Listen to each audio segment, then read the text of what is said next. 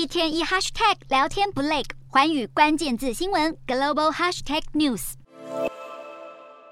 建筑物遭到飞弹击毁，冒出阵阵白烟，消防员在瓦砾堆中爬上爬下寻找受困者。俄罗斯在二十三号再度对乌克兰多州发动空袭，首都基辅传出多人死亡，南部扎波罗热州有一间医院的产科病房遭空袭，造成一名新生儿死亡。俄军大规模空袭乌克兰能源基础设施，导致西部利维夫市全面停电。另外，乌克兰邻国摩尔多瓦也再度大规模停电，让民众相当无奈。俄罗斯从十月起反复攻击乌克兰供电和供暖设施。莫斯科声称目标是要削弱乌克兰的战斗能力，基辅当局则愤怒表示蓄意攻击民用基础设施构成战争罪。而欧洲议会在二十三号通过决议，认定俄罗斯是支持恐怖主义国家。欧洲议会认为，俄军对乌克兰平民的残暴行为和蓄意击毁民生设施，已经违反国际法和人权相关法案，相当于恐怖行为。同时要求欧盟理事会各国赶紧提出第九轮对俄制裁。希望在国际上更孤立普丁。而对于欧洲议会的这项决议，乌国总统泽伦斯基表示感谢。而国际间的军援也从没停过。英国国防部宣布，英国将送直升机到乌克兰，并且再供应一万发火炮。这是乌俄战争爆发之后，英国首度捐赠直升机。英国当局更表示，将一直支持乌克兰到他们获胜的那一天。